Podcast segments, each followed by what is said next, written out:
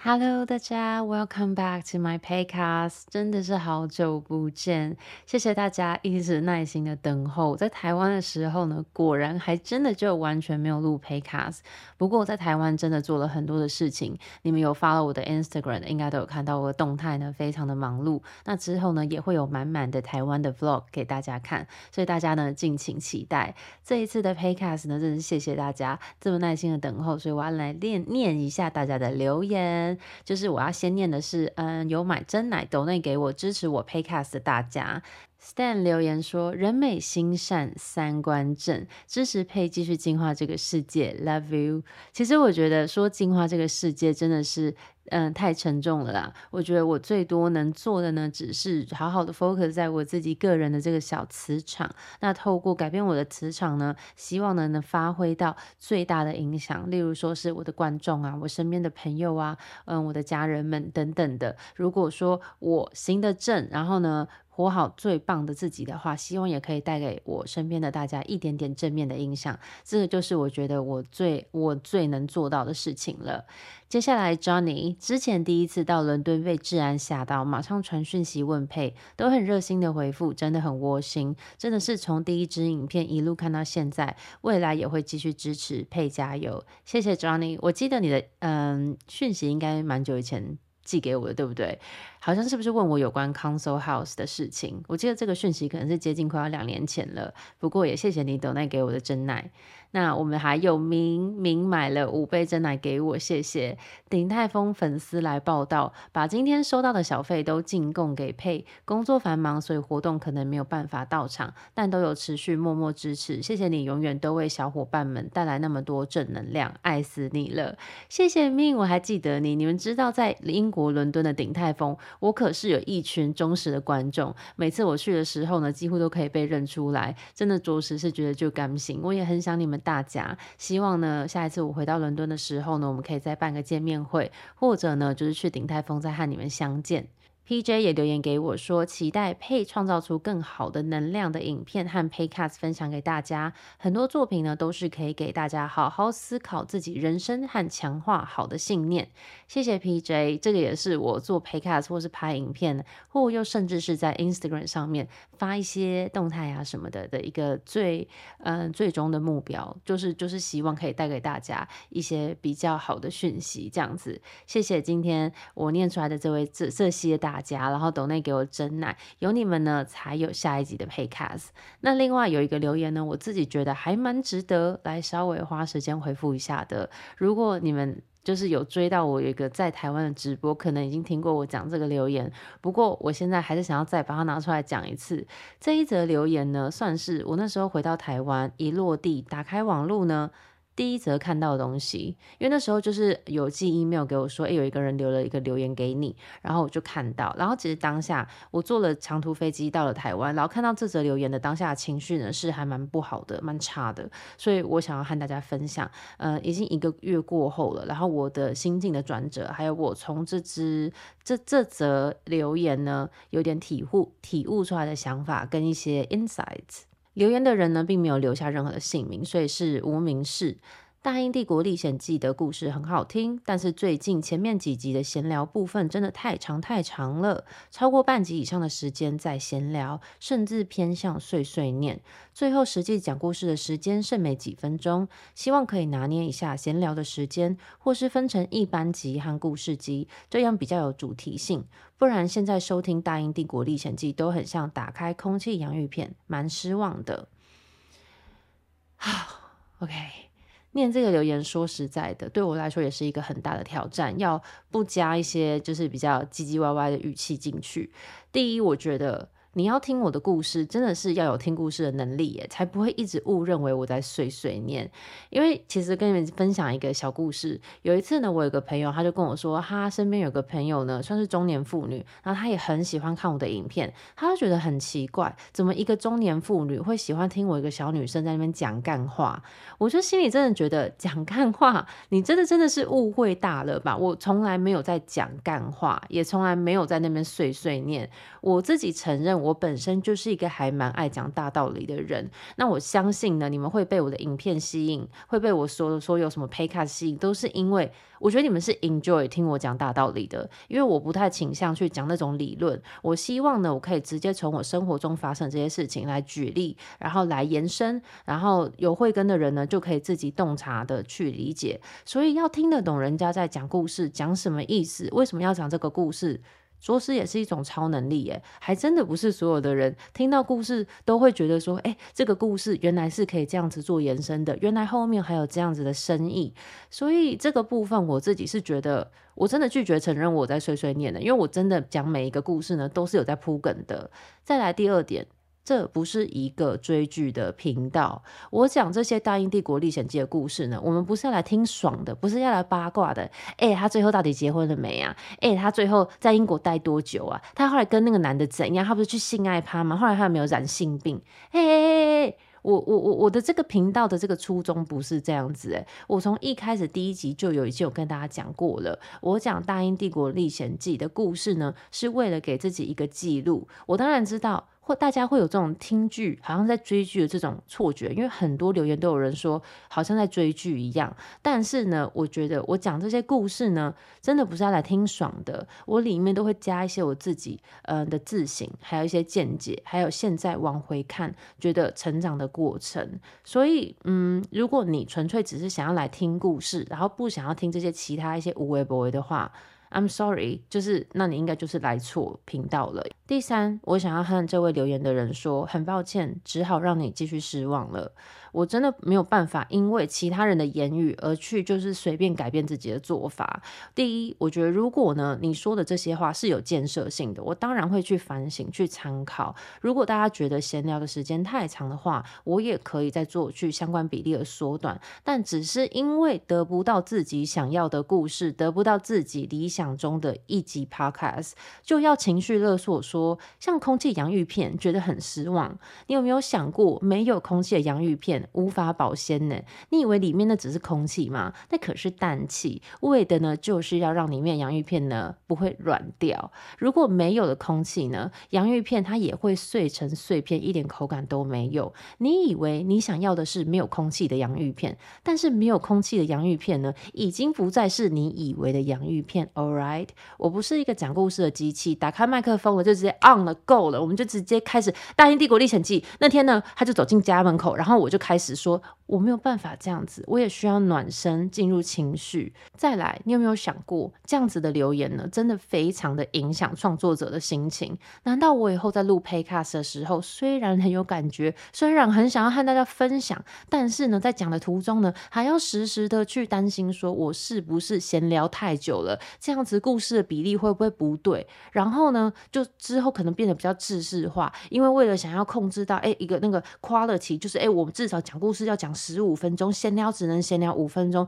所以有时候感觉哎切的有点太唐突，所以有时候感觉哎好像还没有暖身好，就只要进入故事的这个阶段，然后大家觉得有点太自私化了，没有以前那种 spontaneous 的感觉的时候，再来让大家说，我觉得你真的要莫忘初衷哎，你要想想你当初自己做 podcast 的那个心情，现在呢这样太自私化了，我真的怎么样都不对，怎么样都有个有得念呢。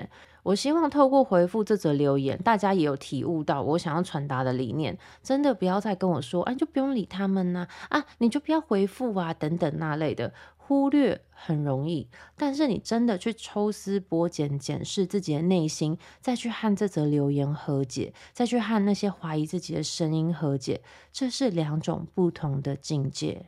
All right，现在我们这样子闲聊，应该还不会太长吧？我们赶快进入《大英帝国历险记》第八集。上次和大家分享我申请签证繁杂的手续啊，还有一些 regulation 之类的说明。那在这其中呢，其实发生一件事情，我自己个人觉得也是蛮奇葩的。可以和大家分享，那时候我就刚被拒签了嘛。那拒签之后的心情就很 down，就很低落。不只是因为花了一大笔钱还没有拿到签证，又甚至是因为都不知道自己在干嘛，觉得还蛮挫败的。所以那一阵子就比较低潮。那当然，东欧奇葩他也是知道我那一阵子还蛮低潮的。然后那时候他其实就开始想要买手机，很跳动，对不对？就是他反正那时候就有在想要换一支新的 iPhone 就对了。然后呢，我那时候原本也。也想说，那既然他要换，不然我也来换一下好了。可是呢，那时候要抢 iPhone 的当天早上呢，我就好像没有抢到我想要的吧，所以后来我就想说，那没关系，我现在这台也还 OK，我就继续用好了。所以我就没有想那么多。结果呢，当天。嗯，东欧奇葩就是要去那个 Apple 的门市去看他们有没有现货，他就去了。他去了回来之后，一副就是有惊喜要给我的样子，我就心想说，All right，到底要干嘛？结果他就从那个包包里面呢拿出两台 iPhone，那一台呢说是要给我的，我心里当然是又惊又喜，我想说，哎，真的不用这样啦，因为我那时候没有抢到，我想说就算了，因为我那时候手机其实也蛮新的，可是既然他要送给我，我当然也是。觉得说也是可以接受嘛，结果呢，他就跟我说，他去那个 Apple 的门市，他们那边有现货。那他知道我最近呢心情一直很 down，所以他想要买一台手机，然后让我呢心情比较嗯、鼓舞鼓舞一下我一点，那 cheer me up，对，就是这个概念。我那时候就一心觉得说，啊，那这只手机是要送我的嘛？结果他跟我说，因为现在 iPhone 可以做免费两年的分期付款。我听了听，想说 OK，他就说他已经用他的手机那一只呢分期付款，那我的这一只呢是他刷卡付全额的，但是呢 Apple 的员工跟他说，只要再把它拿回去退掉，然后我们再买一次，然后用分期付款就 OK 了。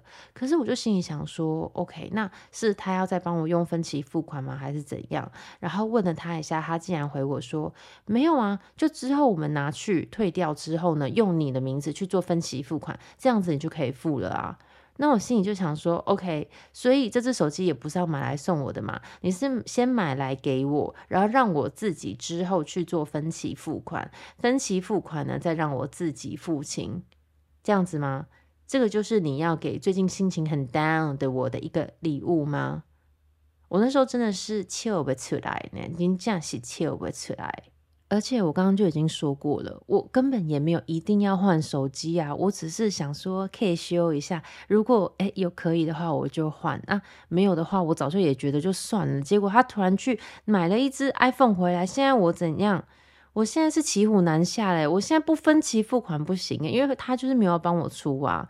结果后来搞笑的是，因为那时候我在英国可能才住没有多久。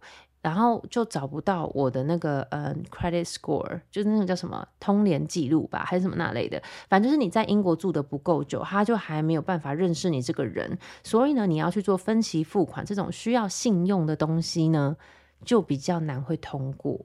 所以那时候我在苹果店试了好几次，一次、两次、三次要做那个分期付款都没有通过，那就是就有点尴尬了。结果后来呢，东欧奇葩就说：“那不然他用他的名字做分期付款好了。可是因为他的那一支也是分期付款的嘛，苹果的店员就说建议你就是之后再回来，然后隔了大概一个月左右，我们再申请一次，比较容易会过。” OK，我们就又等了一阵子，之后再回去，然后再用东欧奇葩的名字呢做这个分期付款。然后呢，东方奇葩就做了之后呢，他也是真的完全没有要帮我出的意思哦。他就是跟我说，我记得每一个月都要转账转给他八十英镑。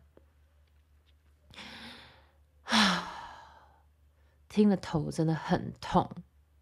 说真的，那只手机呢，一点一点都没有安慰到我，完全就是在增加我一个负担而已。然后我就真的不知道为什么他会觉得说，啊，你最近心情很不好，让我再帮你带回来一个分期付款的东西。All right, all right，你要送我就算了，你要买给我就算了，然后你要带一个分期付款的东西给我，也先不问我愿不愿意。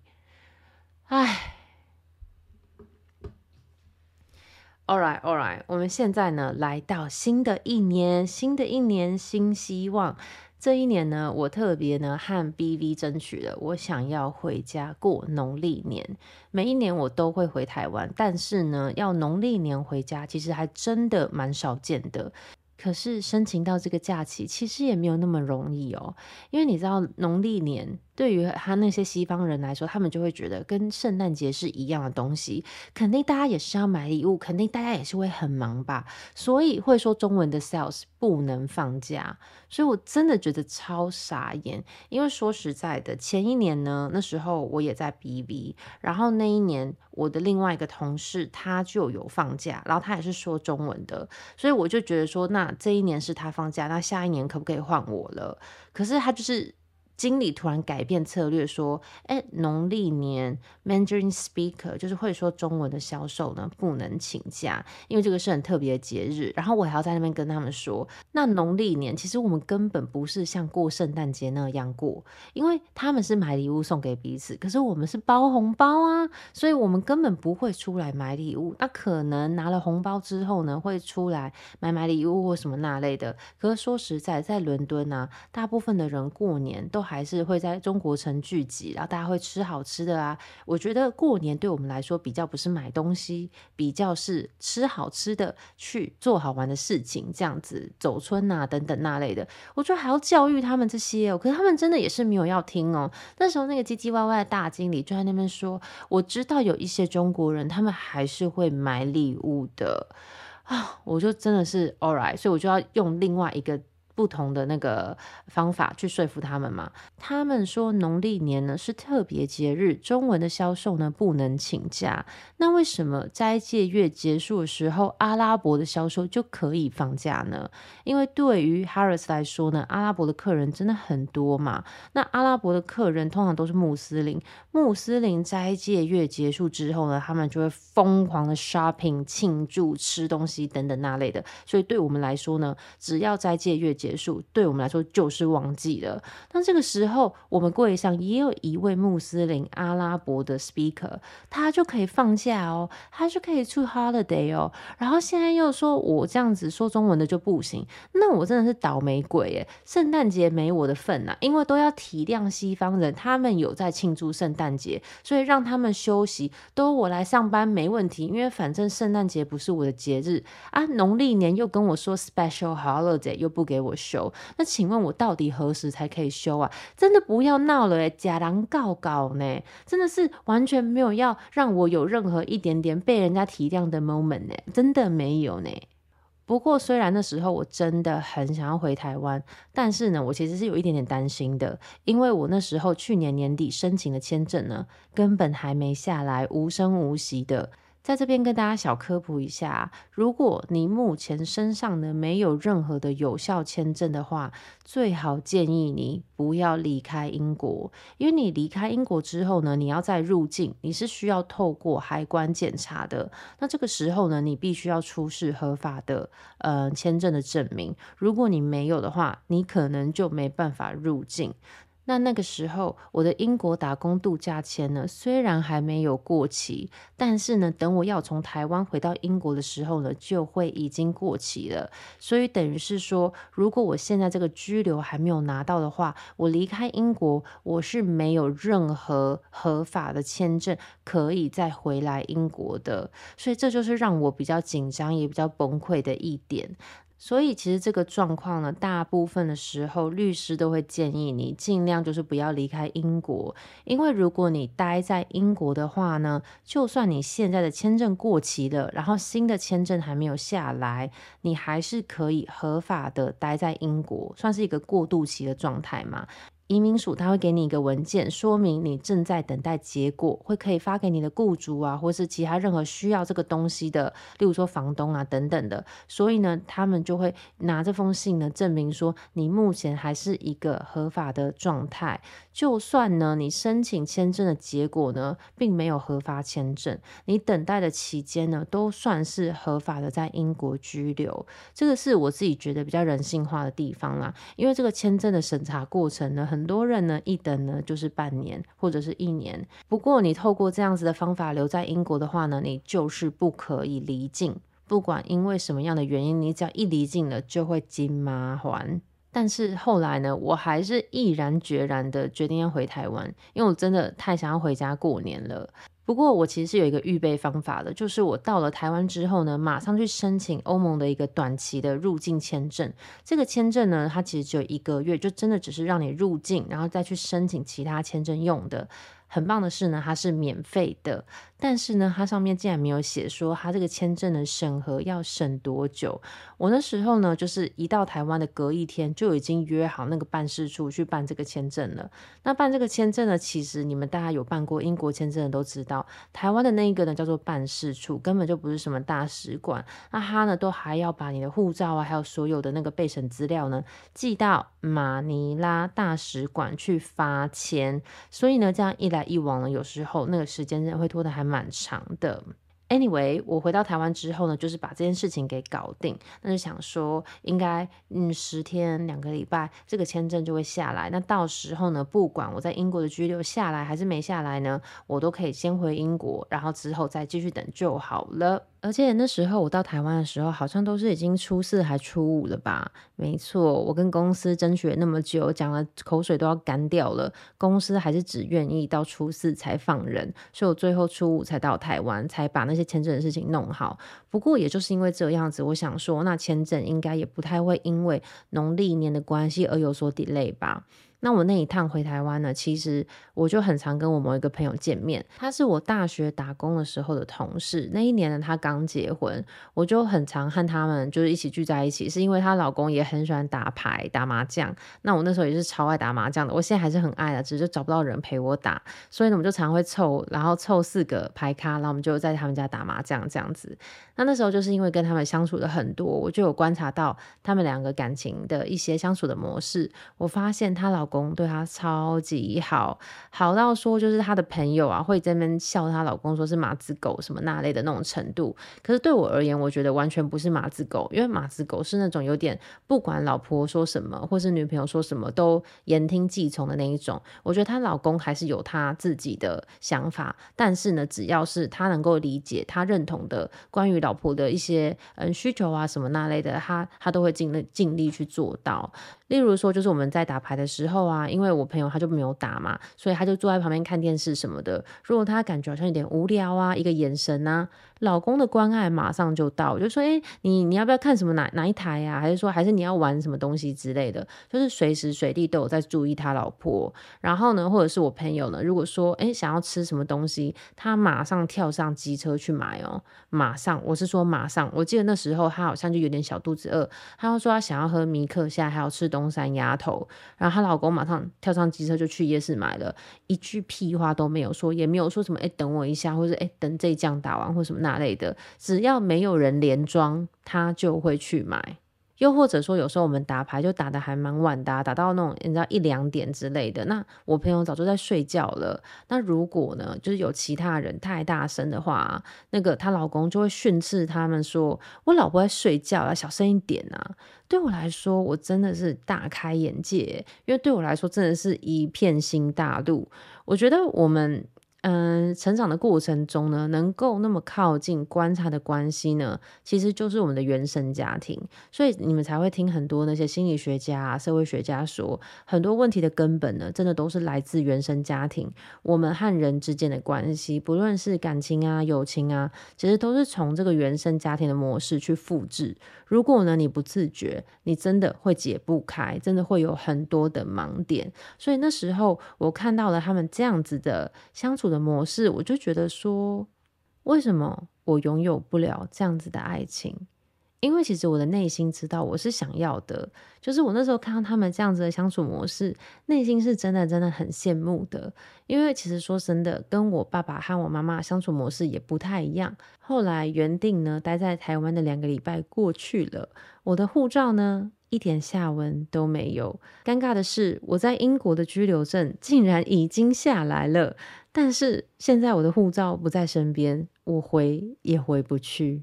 自从知道我只是查那一本护照呢，就可以回英国，我就是真的每天刷 email 等他通知我说可以去拿我的护照。我跑去办事处呢，真的是也没屁用，因为他们那些呢都只是经手人员而已，他们啥都不知道。其实说真的，不管是在台湾啊，还是在英国的那个办事处啊，都是没效率加不想管事到一个极致。后来我终于找到一个可以申诉的管道，不过呢，这个管道呢，你还要付钱才可以能够传信许、传信讯息过去。但是呢，我传了讯息之后呢，还是没消没息，也没有收到任何的回复。我机票呢已经延了一次，延了两次，还要付钱才可以延，都延了那么多次了，然后完全不知道这个东西什么时候会下来。那我工作方面呢，也是无止境的无薪假，还必须呢要跟我的主管解释说，现在到底是一个什么样的情况。后来呢，我真的是一不做二不休，直接护照挂失，让东宫奇葩呢从英国把我的英国居留卡寄到台湾，直接回英国。其实老实说啦，我还蛮舍不得我那一本护照的。那本护照呢，从我一三年出国就一直都是那一本，有美国的签证啊，有英国的签证，现在已经找不到了，和各种的出入境章，真的都是回忆。在我离境的当天呢，我还收到办事处来的信，跟我说：“嗯，护照已经回到他们的办事处了，可以去拿了哦。”那时候我就真的也是来不及了，我就有请我妹去帮我拿，但是她可能也懒吧，或者是她很忙，她就没有去拿了。后来这本护照呢，一直被办事处的人寄 email 来催我说：“你到底要不要来拿？你到底要不要来拿？你再不来拿，我们就销毁；你再不来拿，我们就要寄回去马尼拉了。”所以最后好像是被寄回马尼拉大使馆保存，不知道他们有没有帮我保管好，还是说早就销毁了。再来说到那个非常英国的客服，就是我不是有付钱去申诉吗？那通常你有付钱，你就一定会得到个回复，只是不知道什么时候才会得到一个回复。后来在我的护照呢，已经确定要从马尼拉寄回台湾之后呢，马上收到这个申诉管道的一个很官方的回复，说很抱歉有 delay，但是目前护照呢，据他们所知，已经呢在回台湾的路上了，应该我非常的快会收到。在这边呢，大家可以见识一下，英国人就是不粘锅，面面俱到，还用时间换取空间，等到差不多快处理好了之后呢，再给你一个回复。这个时候你还能说什么？你还要继续骂吗？你还要继续闹吗？那就是你失控喽。其实我这样后期呀、啊，在台湾还蛮精神紧绷的，因为我每一天真的都是在等待护照的讯息。然后我现在呢，再往回头看，其实真的体悟到什么叫做放手，你就能拥有全世界。有没有注意到这段故事也是有埋线的？大家有没有听懂？还是只是觉得我在碎碎念呢？我那时候每一天焦急的心情呢，取代了所有在台湾的喜悦。因为说实在的，我们认真想，有多难得的机会，我有一个这么正当的理由可以待在台湾。我自从到了伦敦念书之后，开始工作，就鲜少有机会可以待在台湾超过两个礼拜以上。第一是因为年假也没有那么多，也没有办法一次全部用在台湾，所以呢，我每次回来都是就是来匆匆去匆匆的。所以这一次有一个这么正当的理由，为了要等待签证，我为何不享受宇宙帮我安排的小假期？可以陪陪家人，可以呢见一些不常见的朋友，可以做一些。嗯，只有在台湾可以做的事情，可以请无薪假的机会真的是千载难逢诶，很多公司你就算愿意请无薪假，他也不让你请诶。我后来回去上班的时候，有好多同事都好羡慕。他说：“哦，要是他们也可以这样子请假一个月，不拿薪水，好好休息，他们真的也愿意。”再来就是我那时候每天查护照的那个进度，有什么帮助吗？有什么效果吗？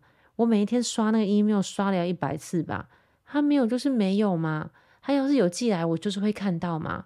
我想回英国又回不了，但在台湾呢，我又没办法好好的享受，所以我就真的觉得那段期间真的是一段，嗯，怎么讲，有点行尸走肉的状态。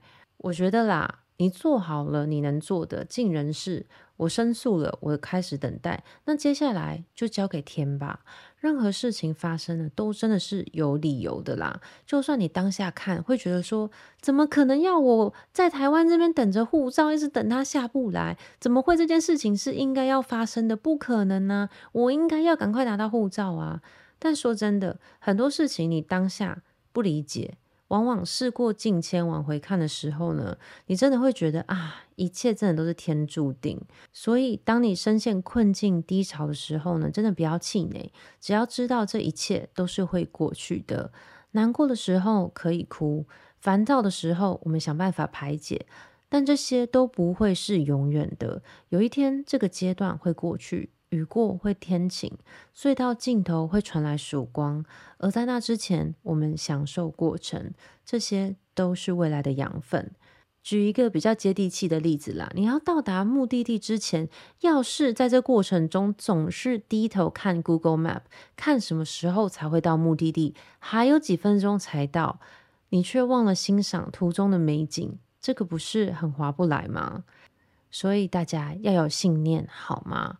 虽然我现在往回看，我还是不明白为什么当时宇宙安排了要让我留在台湾那一段时间，但是我是有信念的，我相信宇宙做这件事情一定是有它的道理，可能是想要让我多留在台湾一段日子休息一下，可能当下有些事情是最好我不要回到英国的，让我继续留在台湾比较好的，有可能，有可能我这一辈子都不会知道了，但我相信宇宙，所以。很多时候我们不知道也没关系，只要我们相信，好好的把握当下的时刻，好好活好，嗯，最棒的自己，好好把握呢我们拥有的一切，现在也就叫做 present。That's why it's called present，就是我们当下能够尽的最大的努力了。all right 这个就是我们今天的 paycast 谢谢你听到现在。如果你想要支持我的 paycast 欢迎你到下面的连接呢抖内给我几杯真奶。又或者是呢简简单单的到 apple podcast 或是 first story 上面呢给我一个留言。你的支持是我继续做 paycast 的最大动力。I will see you in my next one